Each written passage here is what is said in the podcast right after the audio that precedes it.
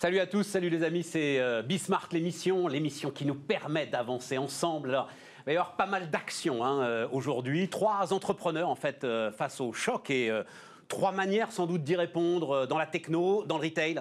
Le retail, c'est quand même en ce moment la vente au détail. Hein, c'est quand même en ce moment le, sans doute le truc le plus intéressant. Puis l'ameublement, le meuble.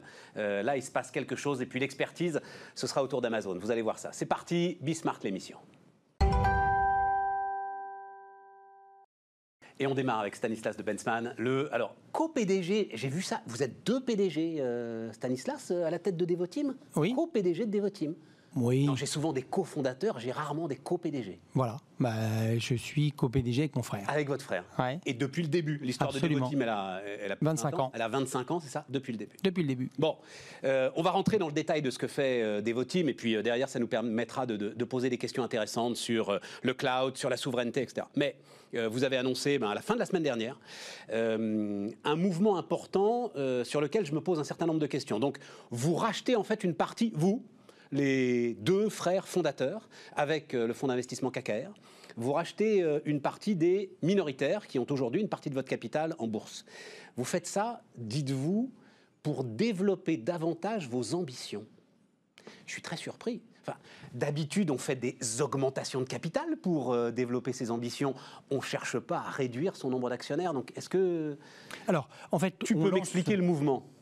On lance une OPA sur les titres euh, en bourse euh, pour euh, Godefroy et moi reprendre 51% du capital de l'entreprise. Aujourd'hui, on en a un peu plus de 20.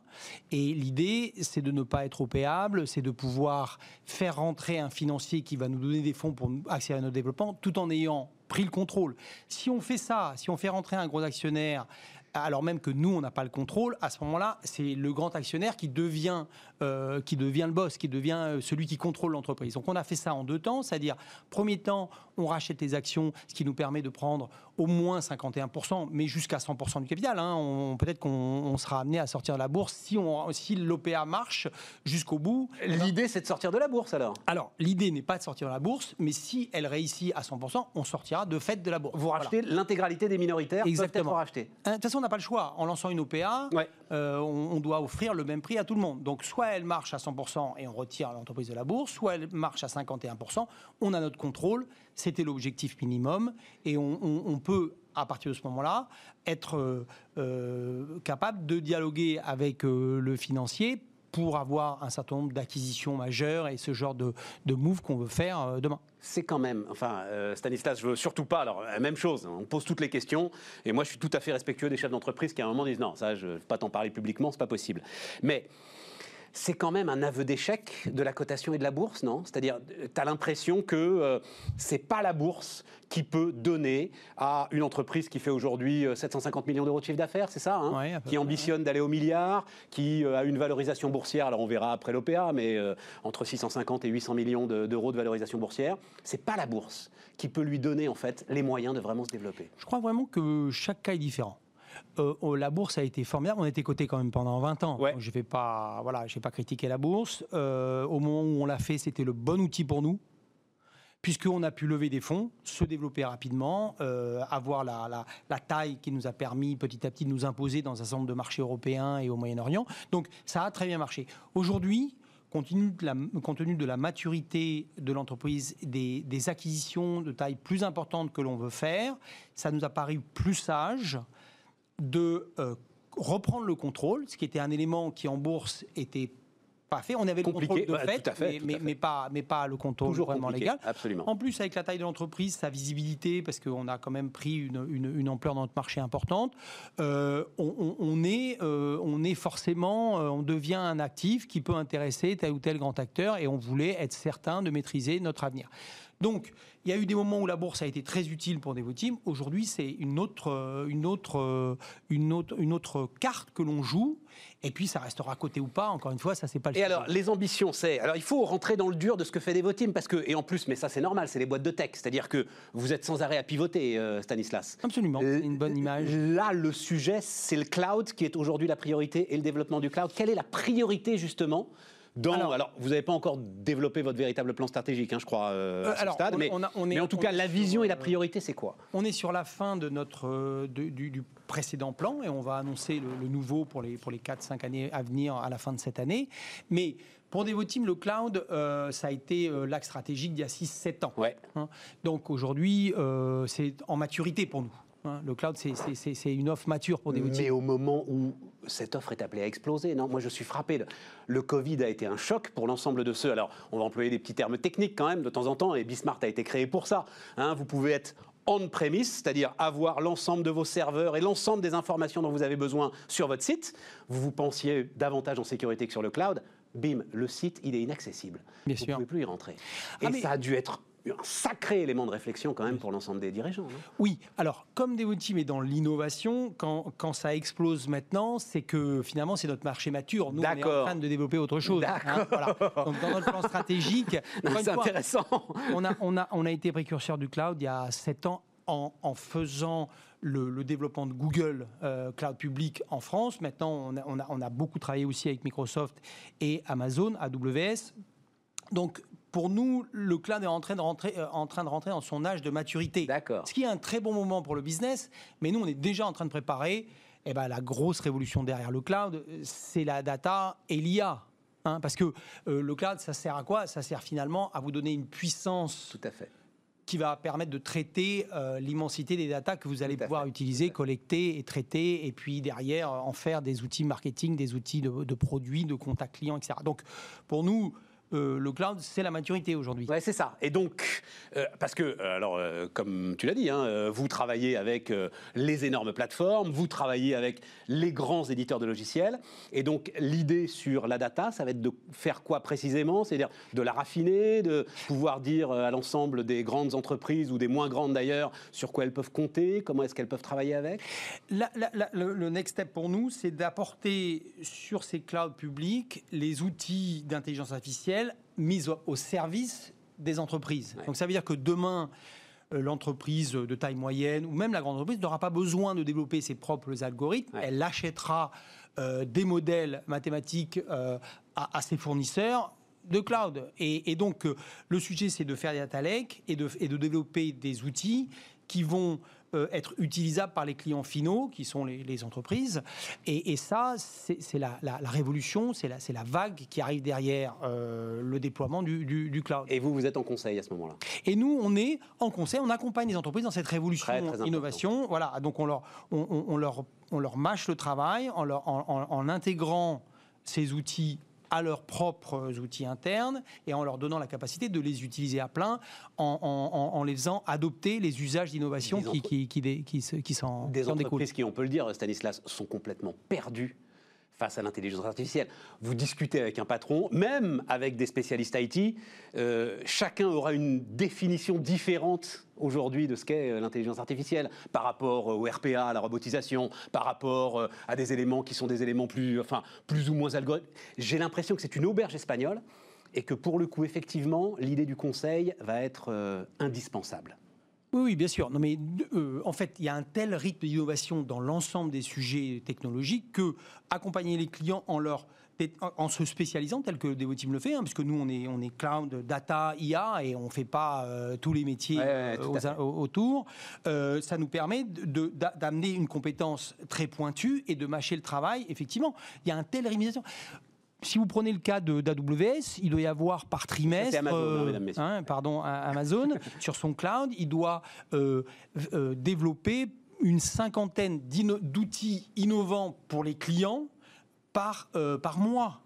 Comment voulez-vous qu'un client qui fait son métier, qui fait bien son métier, d'industriel, de production, de, de, de, voitures, comment voulez-vous qu'il traite 50 innovations par mois? C'est pas possible. Ou alors il a des énormes équipes. Donc nous, on est là pour euh, permettre aux clients, de, euh, comme on les connaît, de, digérer ce flux d'innovation continue extrêmement rapide et de, et de choisir les innovations majeures qui vont permettre à, nos clients de se développer plus vite et mieux. Donc l'IA, c'est pas tant qu'on n'a pas la même définition, c'est pas grave s'il peut y avoir un peu de flou. Le sujet, c'est de quoi tu as besoin et comment tu vas le faire. Exactement. et là, il y a beaucoup de tâtonnements, bien sûr. Et c'est le principe de l'innovation. Ça débarque, on ne sait pas trop quoi en faire, et puis petit à petit, on l'utilise. Enfin, il faut l'utiliser en en, finalement en phase bêta, et puis tout d'un coup, on va trouver un outil puissant qui va nous faire accélérer. Alors, je dis juste d'un mot, euh, restez avec nous parce que dans euh, un gros quart d'heure, 20 minutes, on sera justement avec un entrepreneur qui a l'idée géniale de vous guider à l'intérieur d'Amazon. Donc, en, gros, c'est l'entrepreneur qui va vous permettre, euh, alors une meilleure visibilité, mais aussi tout le reste, c'est 50 outils par mois, voilà, à l'intérieur de, de l'ensemble Amazon, mais, mais on en parlera ensemble tout à l'heure. 25 ans, tu le disais, Stanislas, j'y pensais pas, mais alors, Devoteam, euh, on reprend les chiffres, a, subi l'explosion de la bulle Internet en l'an 2000. Tu, avais une action qui valait alors 300 euh, euros à peu près, c'est ça? Exactement. Et qui est tombée à 3 Absolument. En 3-4 mois. Oui, en quelques mois, absolument. Bon, il y a des entrepreneurs qui ont vécu ça, alors peut-être avec moins d'ampleur, mais qui ont vécu ça là sur ces deux derniers mois. Comment on réagit dans ces cas-là? Comment est-ce que la boîte, comment est-ce que votre couple même avec ton frère n'a pas explosé? Voilà, alors je pense que, de toute façon, euh, si vous êtes lancé dans l'entrepreneuriat, euh, vous saviez que euh, vous passerez par des phases difficiles. Hein. C'est, il faut toujours savoir que après la pluie, le beau temps, mais après le beau temps, il y a la pluie. Donc, on, sait, comme entrepreneur, qu'on va vivre des crises. Et, les gens qui ne veulent pas vivre ça, il faut qu'ils vendent très vite leur entreprise. Mais ceux qui s'installent avec une vision long terme, comme c'était notre cas, on savait qu'on allait passer des crises. Bon, on ne savait pas que ça serait aussi violent, mais ce qui nous a importé, c'est pas tant la valeur de l'action que notre business qui s'effondrait voilà, et c'est ça, le stress, il est là. Et on a, on a dû finalement beaucoup trop tardivement restructurer l'entreprise. On a, à l'époque, on a licencié 20% de nos effectifs. On a, on a eu euh, une espèce de, d'effondrement de, nos revenus et de notre profitabilité. Donc, on a, on a, on a eu peur de, disparaître. Du coup, on a réagi, mais, encore une fois, l'inexpérience de l'époque nous a fait tarder à réagir. Euh, je pense qu'aujourd'hui, la, leçon de tout ça, après, on a eu, après, on a eu 2008, qui a peut-être pas été aussi euh, grave pour nous, mais qui, a été certainement très dur. Et puis cette nouvelle, nouvelle crise. Donc on commence à avoir un peu de. voilà, il faut agir vite, avec euh, avec euh, euh, détermination, fort, sans tergiverser. Et c'est en préparant bien la crise, en la traitant bien, qu'on va être capable de rebondir. Oui, mais Stanislas, là, les entrepreneurs qui viennent, que j'interroge, ils sont à l'abri du chômage partiel, en fait. Ils sont tous à se dire non, mais finalement, ça va, on tient le coup, j'ai le prêt garanti d'État, j'ai le chômage partiel, j'ai la trésorerie qui tient. Et, finalement, ils prennent pas, enfin, euh, je verrai, je poserai la question petit à petit, mais je la pose déjà, ils prennent pas énormément de mesures. C'est peut-être très très bien pour euh, l'ensemble de notre marché de l'emploi. Mais au regard de ce que tu dis, ça m'inquiète un tout petit peu parce que peut-être que justement, il n'y a pas de traitement de la crise. Alors, je pense que très concrètement, le gouvernement a bien fait d'empêcher l'effondrement de l'économie en permettant à toutes ces entreprises d'éviter le dépôt de bilan. Et euh, la crise aurait été beaucoup, beaucoup, beaucoup plus grave si on avait vu s'effondrer et disparaître 30% euh, euh, de notre outil productif. Et ça aurait été le cas s'il n'y avait pas eu les aides.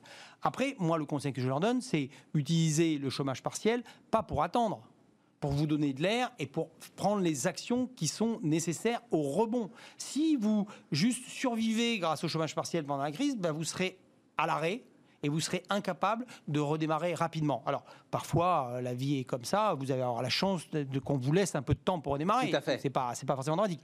Dans un marché très concurrentiel, il faut mieux pas trop traîner.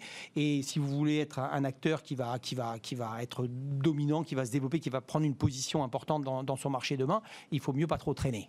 Tu as fait un peu de politique, euh, Stanislas, et euh, c'est un mystère pour personne. Tu as accompagné de très près, d'ailleurs, hein, le candidat Fillon lors de la précédente présidentielle pourfendeur de la dette publique. Hein. C'était même euh, le cœur de, ce qu'était son programme. Comment est-ce que tu vois là? C'est donc 250 milliards de dettes supplémentaires, sans doute 100 milliards de plus si euh, le président de la République euh, va au bout de ce qu'il a annoncé, 350 milliards de dettes supplémentaires, peut-être 125 points de PIB. Comment est-ce que tu regardes ça? Alors, je, crois que le problème qu'on a en France, c'est que on ne fait pas les économies au moment où il faut. Et donc, quand on se retrouve dans la crise, on ne fait que accumuler de la dette. C'est normal. Mais il fallait le faire là? Alors, je pense que autant il, y a eu une très bonne réaction de, Bruno Le Maire pendant la crise pour sauver notre outil industriel, et ça c'était bien, et, ça a été bien fait rapidement, avec énormément d'initiatives qui sont bonnes. Après, la relance, ça, c'est une ineptie. Il n'y a pas besoin de relance. L'outil n'est pas mort.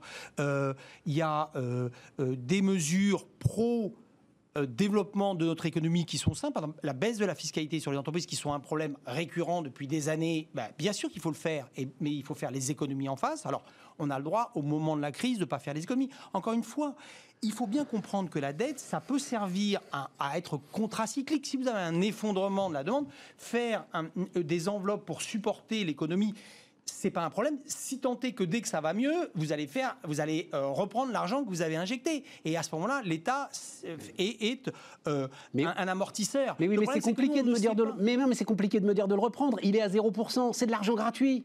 Mais bien sûr, On est même, on est même sur un sur un taux d'endettement euh, de légèrement. temps? Mais combien de temps? Mais combien de temps? On verra bien. Ce qui Ah est bon, pris n'est plus à prendre. Ah, Ah, voilà, ah, bah. eh, eh, eh, eh, Stanislas, Mais non, la non, dette non, qui est mise, elle est mise. mais- Elle est émise, mais- elle est à zéro. Bien sûr. Et alors, l'endettement, et l'endettement, l'endettement, il est là quand même. Peut-être qu'il est mis à zéro et qu'il va pas beaucoup vous coûter, mais Zéro, mais, Il faut le rembourser. Il faut le rembourser. Si c'est du déficit, il va falloir vous le rembourser quand même. un État rembourse jamais. Mais bien sûr jamais les États Mais bien remboursent. sûr, Ils mais bien roulent. C'est de la dette qui roule. Mais bien sûr, elle peut rouler.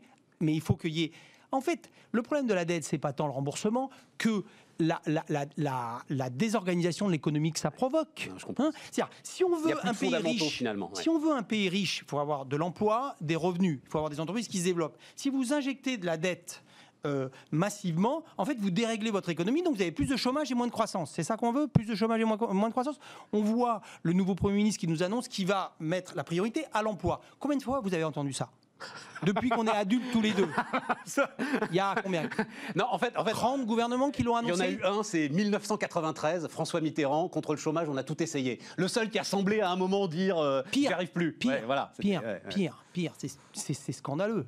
C'est le choix de la France pour le chômage. Donc voilà. Donc ce que je dis, c'est que un endettement massif, c'est évidemment beaucoup de, de, problèmes que vous in- intégrez dans l'économie en la déréglant. Ça, c'est la première chose. Donc on peut, on peut, on peut approfondir, mais il n'y a pas de doute que vous allez, vous allez atténuer la croissance potentielle de votre économie et vous allez augmenter le, le- chômage pour plein de raisons de désorganisation. Ça, c'est la première chose. Et la deuxième chose, quand vous accumulez du déficit, eh bien, en fait, vous vous limitez en marge de manœuvre d'investissement. Et quand vous investissez, si vous, si vous mettez votre déficit sur des, sur des, sur des investissements d'avenir, vous pouvez peut-être discuter. Parce que l'État qui décide des investissements d'avenir, c'est une grande discussion qu'on peut partager. euh, voilà. Mais Oui, il y a, oui, eu- il tout y a à fait. quelques réussites Le- et il y a Le énormément. retour du commissariat général au plan est peut-être pas la meilleure des nouvelles qu'on puisse attendre. parce qu'ils nous dit avant on réfléchissait pas. Bon, tant mieux qu'ils réfléchissent, plus content.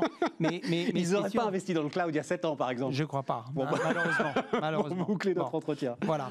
Donc, euh, je crois que euh, il faut que l'État fasse euh, so- soit un acteur contracyclique qui permette d'amortir les chocs, mais il faut absolument que l'État donne un cadre de liberté aux entrepreneurs et évite de polluer l'économie avec des surtaxations, avec des lois rigides et avec un endettement qui aspire les capacités d'investissement des entreprises. Donc, euh, en fait, c'est un mauvais système dans lequel nous sommes. En les cas, c'est pas c'est loin d'être un système optimal pour créer de la richesse et de l'emploi. Et d'ailleurs, on voit, on est très endetté depuis, depuis maintenant 30 ans et on a un chômage massif qui est un drame social.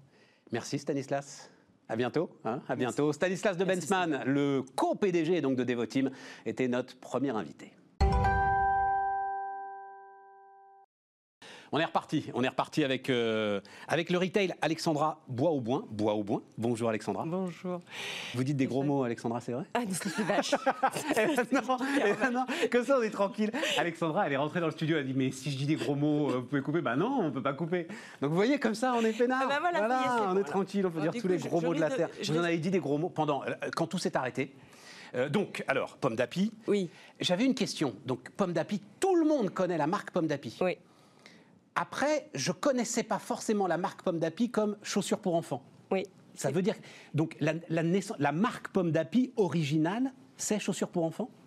Euh, alors, en même temps que le magazine, En vous même avez, temps que le vous avez magazine. un magazine chez Bayard qui Ouais. s'appelle Pomme d'Api, et euh, alors qui s'écrit PO 2ME, alors que nous on est POM. D'accord. Et, Et ça n'a fait- rien à voir. Ça n'a rien à voir, ce sont deux classes euh, différentes dans les marques. Donc nous on a vêtements, chaussures, et, et eux, ils- Et en fait, elle se, comme le journal est absolument euh, enfin, extraordinaire, ce petit journal Pomme d'Api, en Ah fait, bah, on, on toutes les cohabite- familles, je crois, Voilà, on euh, cohabite très, très bien, voilà. lisent ou liront pomme d'api. ouais. Et, et- et en fait, c'est- vrai que c'est très étonnant avec cette marque parce que c'est un peu une Madeleine de Proust pour tout le monde. Si vous demandez à un monsieur de 70 ans qui est jamais rentré dans une boutique, vous lui dites pomme d'api, il a un sourire. En fait, c'est une marque C'est une, marque douce qu'on aime et puis on a des souvenirs autour. Donc euh, c'est vrai que c'est une marque qui est assez. Euh, non, et ce qui est assez génial, c'est qu'à aucun moment, ni Bayard ni vous, euh, vous n'ayez entrepris des actions pour revendiquer le truc. Vous êtes très très bien ensemble. Ah ben on est hyper bien ensemble, mais c'est surtout qu'en plus on est, on est, propriétaire chacun de la marque sur des classes différentes. Donc on, est, on, est, on est très bien et puis on est très heureux du vivre Donc 30 boutiques, c'est ça hein, Chaussures oui, 31 points de vente exclusifs, dont 9 à l'export. Oui. Qui tous, j'imagine, ont fermé. Alors, comme il y en a neuf à l'export, ça s'est fait petit à petit, mais tous ont fermé. Ah bah oui, pendant le Covid, oui. Et est-ce qu'à ce moment-là, vous avez dit des gros mots alors? Est-ce qu'à ce moment-là, vous avez dit... ah, je vais pas le dire, mais... Non, en fait, je me suis dit, c'est quoi le prochain truc? Parce que c'est pas comme si on n'avait pas eu des années un petit peu compliquées déjà depuis 3-4 ans. On a eu un peu, surtout pour les boutiques, ça a été très compliqué. Et puis nous, on a beaucoup de nos clients qui sont des, des commerçants multimarques de chaussures pour enfants, des, des chausseurs pour enfants. Et donc, au-delà de mes boutiques, il y a aussi toute une partie de mon chiffre d'affaires qui est pour... Euh, qui est à destination de ses clients, multimarques de ses boutiques. Et donc eux aussi ont été complètement fermés. Et on a eu euh, les attentats, les gilets jaunes, les grèves, enfin bref, le truc un peu, euh, voilà, plus la déferlante Internet qui a quand même été, c'est plus une crise profonde hein, qu'on a sur les manières de consommer, etc., qu'on vit depuis, depuis plusieurs années. Et là, écoutez, on était en train de repartir. non mais moi, non mais j'adore la façon dont vous racontez ça parce que c'est, en fait, c'est ça. Vous êtes sur la grève et vous prenez les déferlantes, les vagues, ah les unes après les autres. Voilà, c'est un peu, c'est bon, je suis encore vivant. On venait de sortir la tête de l'eau, c'est-à-dire après tout ce qu'on avait vécu. Moi, j'avais un carnet de commandes, 10% de croissance, enfin bref, pour la rentrée. On était là, bon, allez, c'est bon, là, ça, ça va, on, on a tout eu. Et là, paf, le Covid. Et on se dit, bon, bon ben on nous la remet sous l'eau quoi.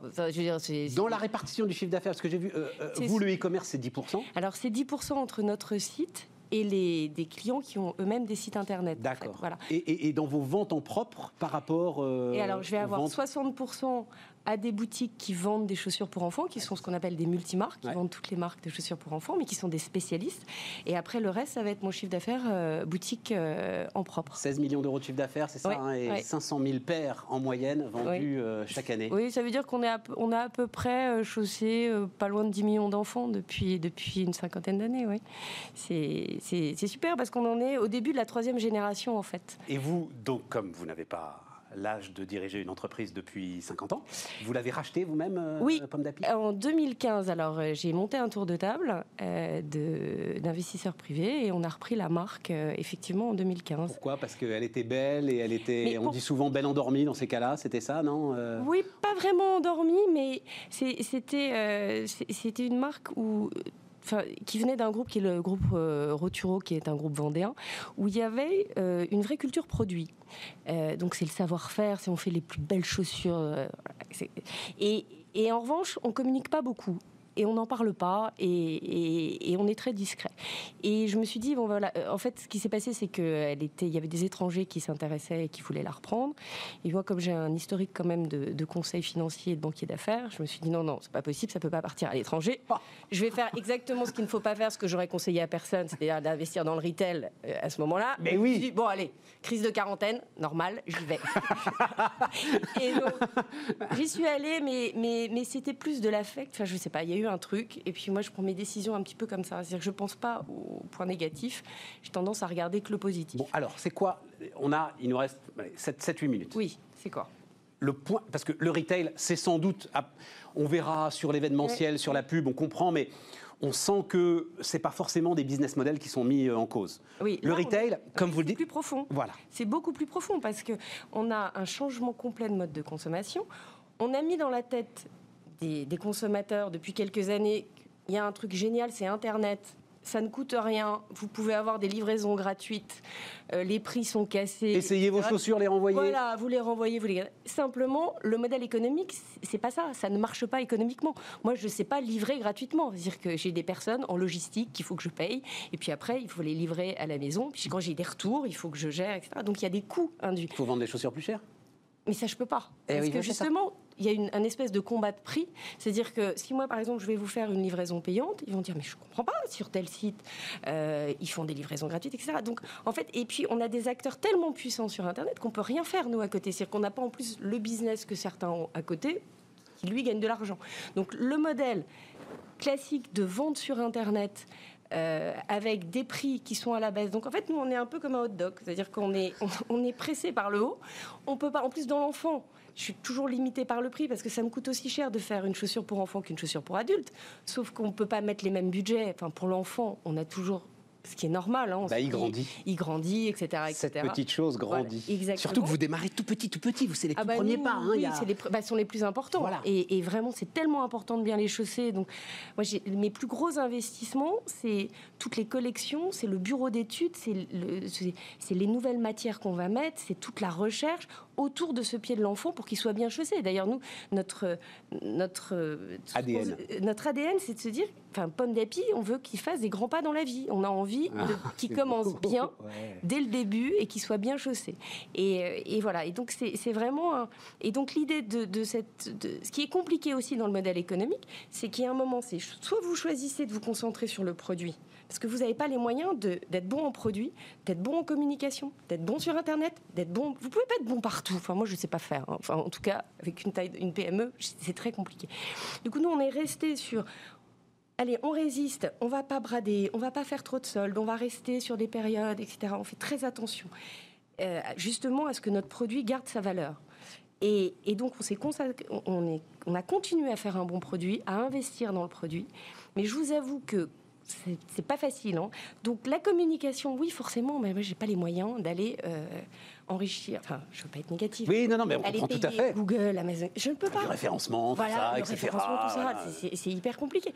Donc, voilà, il y a un moment, il faut faire des choix. Nous, pour l'instant, c'est le produit c'est vrai que si demain je me disais bon bah, pour finir, je leur mets une semelle en caoutchouc, euh, j'arrête la semelle en caoutchouc qui est plus résistante mais qui me coûte trois fois plus cher, je leur mets une, semelle en plastique qui verront pas la différence, etc. Je pourrais y aller. Hein, Il y a une vraie différence entre une semelle en caoutchouc et une semelle en ah plastique. Il y a une vraie différence. Ah bah oui parce que la semelle en plastique elle, elle résiste euh, très mal au changement de température. Si c'est chaud ou froid donc elle va s'abîmer très vite. Moi ma semelle en caoutchouc elle vous fait une saison. Donc c'est pour ça qu'en plus le problème de prix il est vraiment un peu dommage parce que vous achetez une pomme d'api, elle vous fait la saison. Vous achetez une paire deux fois moins chère, mais en 15 jours, il n'y a plus de semelle. Comment est-ce qu'on arrive justement bah, à l'ensemble de ces injonctions contradictoires? Comment est-ce qu'on arrive à les résoudre? Et comment est-ce qu'on redonne de la valeur à la boutique, par exemple, et à l'achat en boutique? Mais alors, la salle en boutique, pour la chaussure enfant, c'est tellement important d'avoir du conseil, tellement important, que et puis nous, les, responsables des boutiques, mais elles sont extraordinaires. J'ai vu que vous faites de la prise de rendez-vous. Ah oui, oui, oui, tout à fait. mais ça, c'est dans les effets positifs du Covid. Ça, parce qu'il y a quand même des choses bien dans le Covid. Donc, on a mis, la, mis en place la, prise de rendez-vous. On a d'ailleurs fait des masques pour enfants. Euh, spéciaux qui sont plus petits euh, pour, euh, bah, pour les protéger.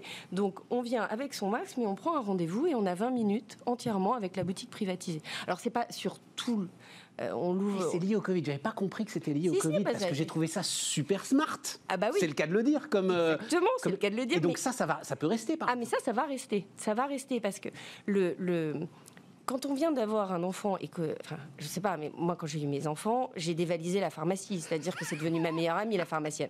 C'est-à-dire que dès qu'il y a un truc, on se dit oh là là, et on dépense des fortunes. Hein, c'est comme euh, voilà, c'est comme sur les téléphones portables après, hein, on se pose pas la question. Et, ben, et entre il y a la chaussure. Et entre il y a la chaussure, mais il faut pas, faut pas oublier que le premier pas, et c'est pour ça qu'on est aussi, euh, on a un partenariat avec euh, l'Union française pour la santé du pied, parce que c'est hyper important d'être bien chaussé. C'est-à-dire que vous avez les sujets de dos après les sujets de Jean-Marc, il y a plein de sujets autour du bien chaussé. Vous, vous n'avez pas envie. Il n'y a rien de pire que d'avoir mal au pied. Quand vous avez une ampoule au pied, c'est l'enfer. Oui, mais... Quand vous transpirez dans vos chaussures. Oui, oui, mais on n'a pas cette conscience-là eh ben, pour euh, un marmot qui a 3, 4, 5 ans. Quoi, voilà. Alors qu'on l'a quand il vient de naître et qu'il faut aller lui acheter un lait en poudre, je sais pas quoi, à tel endroit, ça on le fait. Mais la chaussure, c'est hyper important. Et en fait, c'est vrai qu'il faut qu'il y ait aussi une prise de conscience autour de ça. Nous, on a toujours mais, mais dans des points même tellement extrêmes, Enfin, on fait essayer nos chaussures euh, aux enfants de l'école à côté. On, fait des études, mais des tonnes d'échantillons pour vérifier que la voûte plantaire est bien respectée, que la tige va être comme il faut. On, retrouve des matières, là on est sur des matières écologiques en cuir de pomme, euh, avec des, choses hypoallergéniques. on va trouver des trucs. on n'a pas le temps. Je ne savais même pas que ça existait, le cuir bah de pomme. Bah oui, bah, du cuir de pomme. Du eh bah cuir de pomme. Au lieu de partir de la vache, on part de la mais pomme. J'ai vu, et, alors, et, là aussi, on en parlera tout à l'heure. Moi, je, je fais pas une, enfin, il, ne faut pas, voilà, il ne faut pas faire une obsession du Made in France. Et vous dites, à un moment, il y a des trucs qui ne sont pas possibles euh, dans les prix pour que nos prix restent accessibles. ah bah, si vous vouliez faire. Oui, voilà. Déjà, ce qui faut être très clair. Hein. Si vous voulez faire tout Made in France, il n'y a que le luxe qui peut se le permettre. Citez-moi des entreprises, enfin, enfin d'autres marques qui arrivent à vous dire j'ai des usines en France, je produis mes chemises en France, mes pulls, etc. etc. Globalement, c'est que le luxe. Ce qui est important pour moi dans le Made in France, c'est le savoir-faire. C'est-à-dire, c'est de contrôler le produit, de l'achat des matières jusqu'au consommateur final. Et c'est là où nous, on a notre savoir-faire. C'est-à-dire que le bureau d'études est en France. J'ai une usine en propre qui, certes, n'est pas en France, mais elle est là depuis 30 ans dans la société. Donc tout le monde est formé. Mes nu-pieds sont eux qui savent les faire. On a un tour de main dessus, personne d'autre là. C'est ça notre savoir-faire. C'est tout les, le, million d'investissements que je mets chaque année pour que, avoir des nouvelles collections, des, nouveaux, des à base de maïs. Eh ben oui, parce que c'est hypoallergénique, etc. C'est toute cette recherche-là. Donc si j'enlevais cette partie-là, bah oui, je peux acheter du produit fini comme beaucoup. Hein. Mais simplement, j'irai pas contrôler mes matières. Je ne sais pas comment elle aura été faite, la, chaussure. Et je n'aurai en plus pas le... L'avantage des boutiques, c'est que j'ai le le rendu du consommateur, ce qu'il en pense. Oui, tout à fait. Et, pour moi, c'est ça le savoir-faire français. Eh, malheureusement, on est au bout, euh, Alexandra, mais euh, vous reviendrez parce que tout ça est absolument passionnant. Euh, sur la résistance de la boîte pomme d'api, c'est chômage ah partiel, prêt garanti d'État, vous avez tiré tout ce qui était non, tirable. évidemment qu'on a fait chômage partiel, mais à, l'échelle de petites équipes comme nous, moi, vous pouvez mettre. Il y, a, 3 millions de boîtes qui sont à l'échelle de petites équipes comme non, nous, Alexandra. ce que je veux dire par là, c'est oui, on l'a fait le chômage partiel. on a heureusement qu'on a eu euh, le, PGE, bien évidemment. Mais ça reste de la dette qu'il faudra rembourser. Ce que je veux dire, c'est que moi, aujourd'hui, je ne sais pas ce que je serai en septembre-octobre. Je, ne sais pas, en fait. Parce qu'il peut encore se passer quelque chose, qu'on est de toute manière un secteur fragilisé, et que cette crise est venue alors qu'on était déjà fragile. On, aurait été plus costaud, je vous dirais, bon, ok, mauvaise passe, euh, il peut s'en passer. Là, je ne sais pas. Moi, j'ai pas de boule de cristal. Je me dis tous les jours, tant qu'on est attendez, parce que je veux me servir de cette compétence, l'ancienne euh, banquière d'affaires, euh, si on lui dit on transforme la dette en capital, en quasi-fonds propres, intéressant. Ah je prends. Enfin, ça dépend de qui vous mettez comme actionnaire derrière, mais si c'est BPI, ça ira très bien. Oui, enfin, ce sera forcément sous le contrôle de BPI d'une manière ou d'autre. mais ce serait une bonne solution oui, ça pourrait être une bonne solution. Pas mal. Hein. Mais, euh, mais, mais, en même temps, j'aurais envie à l'actionnaire de lui dire que je vais lui rapporter de l'argent un jour, donc il faudra quand même que mon modèle économique il marche et il fonctionne. Donc je vais, ça sera toujours des solutions de court terme. Moi, ce que j'aimerais, c'est un modèle économique de long terme qui soit rentable et qui me permette de continuer à être une marque qui est même vendue au Liban, qui est vendue au Kazakhstan, parce que même à l'étranger, c'est une marque, une belle marque française, quoi. Voilà. Donc mais et donc je vous dis, un PGE, ça reste de la dette. Et donc, il faudra la rembourser. Pomme d'Api euh, avec nous. faut davantage communiquer. Alexandra, vous êtes formidable. Pomme d'Api était avec nous. On marque une pause. On se retrouve dans un instant. On repart. Donc, euh, il est là. Alors, j'en parlais avec euh, Stanislas de Bensman. bonjour, Raphaël Getchpignol. Bonjour, Stéphane. donc, j'en parlais avec Stanislas de Bensman, qui travaille sur le cloud de Amazon Web Services. Je disais, ben, on va recevoir un entrepreneur. Je ne savais même pas que ce métier existait. Voilà. Un entrepreneur qui vous guide euh, dans le monde d'Amazon. C'est ça que fait euh, Silk, c'est ça votre boîte? Exactement, S2ELK. Notre métier, c'est vraiment d'accompagner les marques dans ce nouvel écosystème, dans ce nouvel environnement qu'a créé Amazon. Mais c'est dingue parce que, alors, il faut que vous alliez. Euh, pour le coup, c'est de la pub, c'est pas de la pub, je m'en fous, c'est pas le sujet. Le sujet, c'est que ça m'intéresse et que ça va vous intéresser. Donc, allez sur le site de Silk. Vous allez voir, c'est quand même très étonnant. C'est-à-dire que vous faites un audit complet de la façon dont le marchand se comporte sur Amazon, euh, de ce qu'il fait, de ce qu'il ne fait pas, et vous lui donnez, j'imagine, les bonnes pratiques, les quelques tricks pour performer sur Amazon. C'est ça le truc, hein, ce que vous faites. C'est exactement ça. Amazon, il faut comprendre, bah, c'était le, petit libraire en ligne qu'on a connu depuis, euh, depuis de nombreuses années, et c'est plus ça aujourd'hui. Aujourd'hui, c'est ce méga écosystème qui est complexe ah bah, et qui est un nouveau Regardez, monde complet C'est Amazon Imperator. Hein, le, voilà, c'est comme ça que j'ai sous-titré euh, notre interview. Non mais pourquoi est-ce qu'Amazon, parce que visiblement vous avez même le label Amazon, pourquoi est-ce qu'Amazon tolère d'une certaine manière que l'on apprenne à prendre des raccourcis, parce que c'est ça que vous proposez aux marchands, à l'intérieur de euh, l'ensemble de son écosystème? Amazon a construit un modèle qui est basé sur des algorithmes, sur des systèmes. C'est-à-dire qu'aujourd'hui, on est plus sur du, retail, euh, sur du retail offline qui était connu par les industriels, par les grandes marques depuis 40 ans ou pour simplifier un petit peu, c'était c'était de la relation commerciale. Il fallait avoir une force de vente, positionner ses, produits dans, dans des, dans des rayonnages. Un bon produit et des bons vendeurs. Exactement. Aujourd'hui, sur Amazon, tout ça, c'est terminé. Aujourd'hui, les marques dépendent d'algorithmes et elles doivent comprendre comment ces algorithmes fonctionnent. Pour être positionnées dans les premières pages des résultats de recherche, c'est exactement comme Google. Si vous pouvez créer votre page produit sur Amazon, vous avez 600 millions de pages produits. Si vous êtes à la dixième, 500e ou 2 millième page, il ne se passera absolument rien pour vous, vous n'avez pas de business. Donc comment est-ce que vous faites en sorte de remonter sur ces premières pages des résultats? Eh bien, il va falloir comprendre les algorithmes et les signaux que les, que les algorithmes vont capter pour vous faire remonter.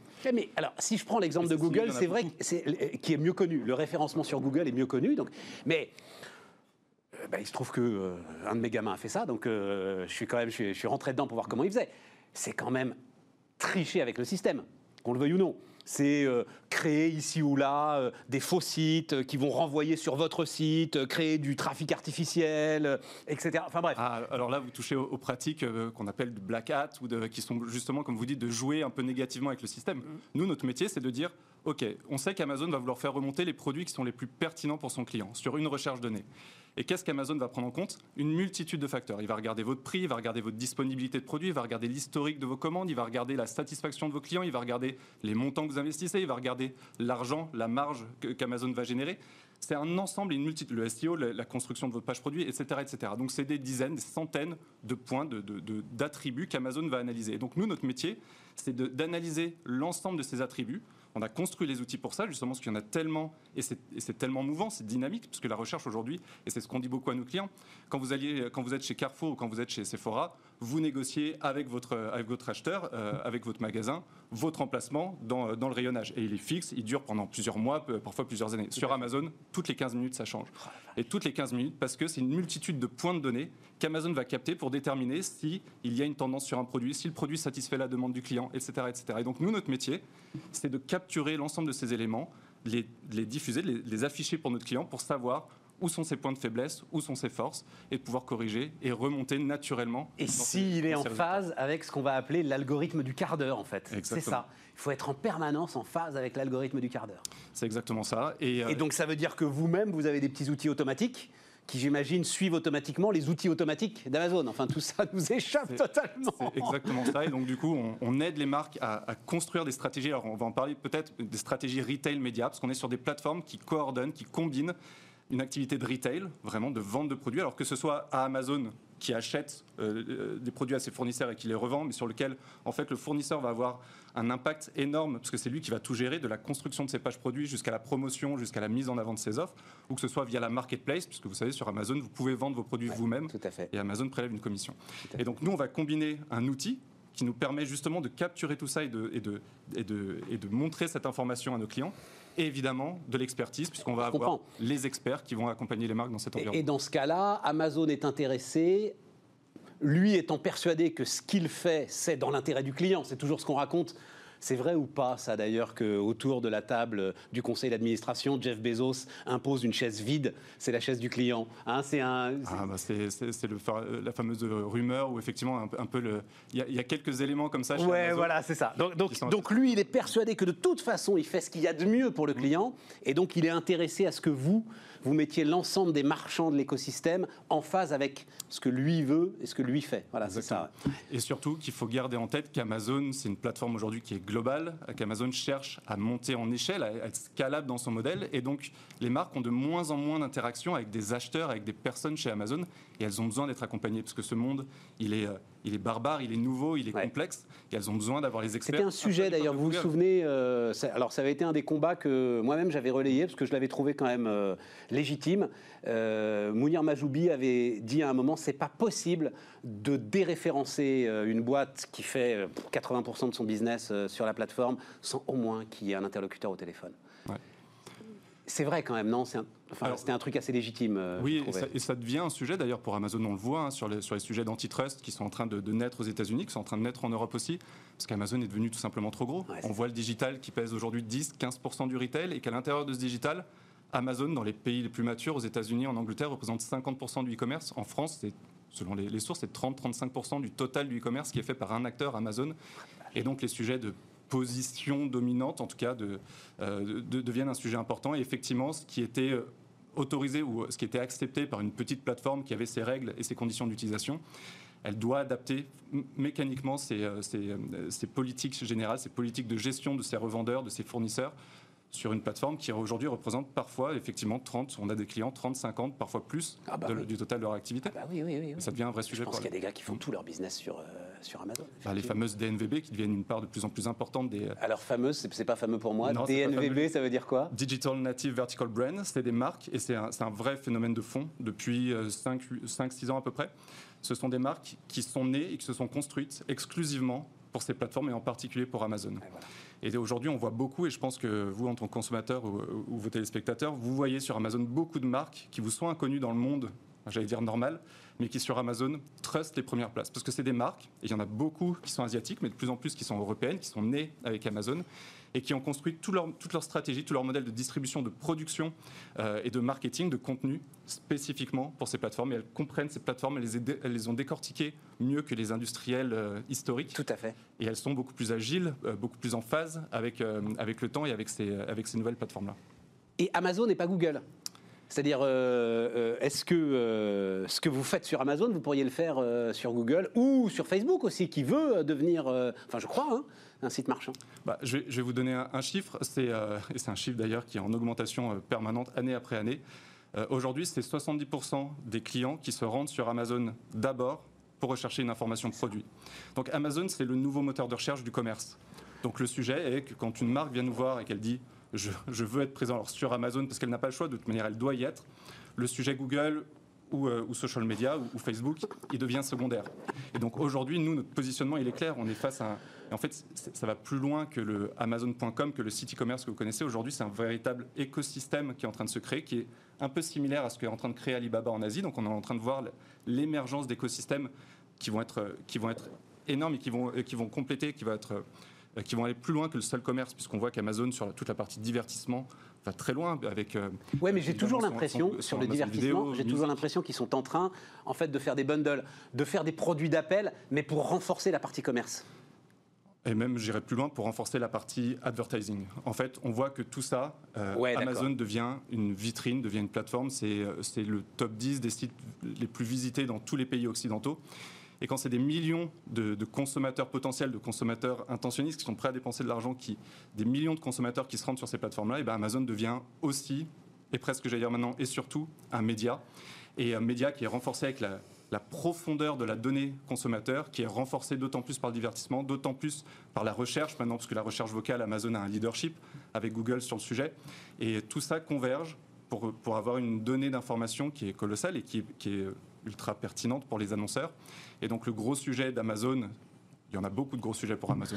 on pourrait en parler pendant des heures. Bah, c'est ce que vous vouliez, ça m'intéresse, Raphaël. Parce que Raphaël m'avait proposé, je vous le dis comme ça très bien, lui, il pense qu'il y, a une sorte de chronique. Alors moi, j'aime pas les chroniques par principe, voilà. Mais euh, on en reparlera régulièrement. Mais pardon, je vous ai, je vous ai coupé la parole. Non, non, bien sûr. Bah, le, sujet, euh, le sujet publicitaire, il est énorme. Ça, le sujet publicitaire, c'est assez intéressant. Amazon a plus de 20 ans d'existence. Euh, bah, on, en parlait tout à l'heure avec AWS. Euh, on, pourrait en parler, on pourrait en parler sur la logistique, on pourrait en parler sur la, sur la recherche, on pourrait en parler sur, euh, sur, tout un tas de sujets, mais il y a un business qui n'existait quasiment pas, qui est anecdotique il y a 5 ans de ça, qui est Amazon Advertising. Et en quelques années, en quelques années seulement, c'est devenu l'une des plus grosses business lines d'Amazon, qui réalise plus de 10 milliards de, plus de 10 milliards de profits sur cette seule partie advertising. De profit, pardon, de revenus. De chiffre d'affaires, De chiffre d'affaires, mais euh, parfois on n'en est pas loin sur ces. ah, bah sur de l'advertising digital, c'est sûr que. Oui, il y a beaucoup, beaucoup de marge. et c'est l'un des axes de croissance les plus importants, sans parler du, euh, du business, Amazon, euh, Amazon pour les professionnels, pour les entreprises, qui va être absolument colossal aussi. Donc Amazon Imperator, hein, et renforcé sans doute par le Covid d'ailleurs, Raphaël. Oui, sauf en France, où ça a été le seul marché dans le monde où ils ont perdu des parts de marché à cause des et problématiques. et où ils ont dû fermer. Exactement. Bon, Raphaël, euh, on se revoit bientôt. Raphaël, Getch, Pignol, donc. Et allez voir euh, Silk, vous allez en apprendre beaucoup. Donc S2E, euh, LK, vous allez en apprendre beaucoup sur Amazon. On termine avec les combats d'entrepreneurs. Allez, on termine combat d'entrepreneur. Paul Normier, enfin on termine, on a 10 bonnes minutes, hein, Paul, je te rassure le gars, on termine. Euh, non, non, attends, non, non, non, on a 10 bonnes minutes, combat d'entrepreneur. Parce que, euh, donc, Paul Normier, Mobibam, euh, on dit un mot de Mobibam, meuble. Alors, c'est complet. En fait, le truc, voilà, euh, comment, on va, comment on va faire l'interview? Il se trouve que, alors celui qui fait pas des meubles, mais quand même assez massivement des accessoires qui parfois peuvent servir à faire des meubles, j'ai nommé Saint-Gobain. Mhm. Euh, il se trouve que Pierre-André Chalandard est venu nous voir la semaine dernière et il dit, c'est simple, moi je vois l'accélération des tendances autour du Covid, c'est local et digital. Oui, ça c'est sûr. BIM et c'est Mobibam. C'est exactement. D'ailleurs, on dit BAM, c'est Mobibam. Hein. Trois clics et BAM, c'est quand même notre slogan, il faut le rappeler. Hein pas tout ça, mais je oh, les quand mecs. Attends, refais-la moi. Non, non, trois clics et BAM, j'ai mon meuble sur mesure en ligne. C'est ça, mobibam.com. Mais c'est pas trois clics, c'est pas. Pourquoi tu dis trois clics C'est pas possible. Bah, en fait, je vais faire mobibam.com. Ok? Donc je vais arriver sur le site de Mobibam. Un premier clic. Un premier clic. Un deuxième clic commandé. Un troisième clic, on reçoit. Mais non, il faut que je le design d'abord. Oui, c'est vrai, c'est vrai. Il faut le concevoir. Non, j'exagère un peu. En réalité, c'est plus pour donner euh, l'état d'esprit de la démocratisation, de la facilité. Euh, ceci étant, pour revenir sur la déclaration. Non, mais digital, j'ai compris, mais local. Ouais. Ah bah local, bah oui, local, euh, local à fond. En fait, si tu veux, ce qui, ce qui se passe en ce moment avec le Covid, je vois ça vraiment. Alors, j'ai un peu l'impression d'avoir raison un peu, un peu en avance, parce que jusque-là, tout, tout, ce sur quoi on était. Oui, suffisamment de gars qui ont tort, qui disent qu'ils ont eu raison avant tout le monde. tu peux le dire, vas-y, vas-y. On peut le dire. Et puis ça a été un tel combat que là, en prendre un peu les fruits, euh, ça, fait plaisir. Parce que si tu veux, quand on a lancé ça en 2016, on était sur une tendance sympathique euh, du euh, oui, c'est vrai qu'il faudrait faire Made in France. Oui, c'est vrai qu'on pourrait donner le pouvoir de conception à l'utilisateur final. C'est sympa, mais sur ce marché du rangement, il y a une telle croissance. Les modèles traditionnels fonctionnent déjà si bien qu'il n'y a pas d'urgence. On n'a pas vraiment besoin de se remettre en question. Et là, euh, c'est plus la question de savoir s'il faut se remettre en question.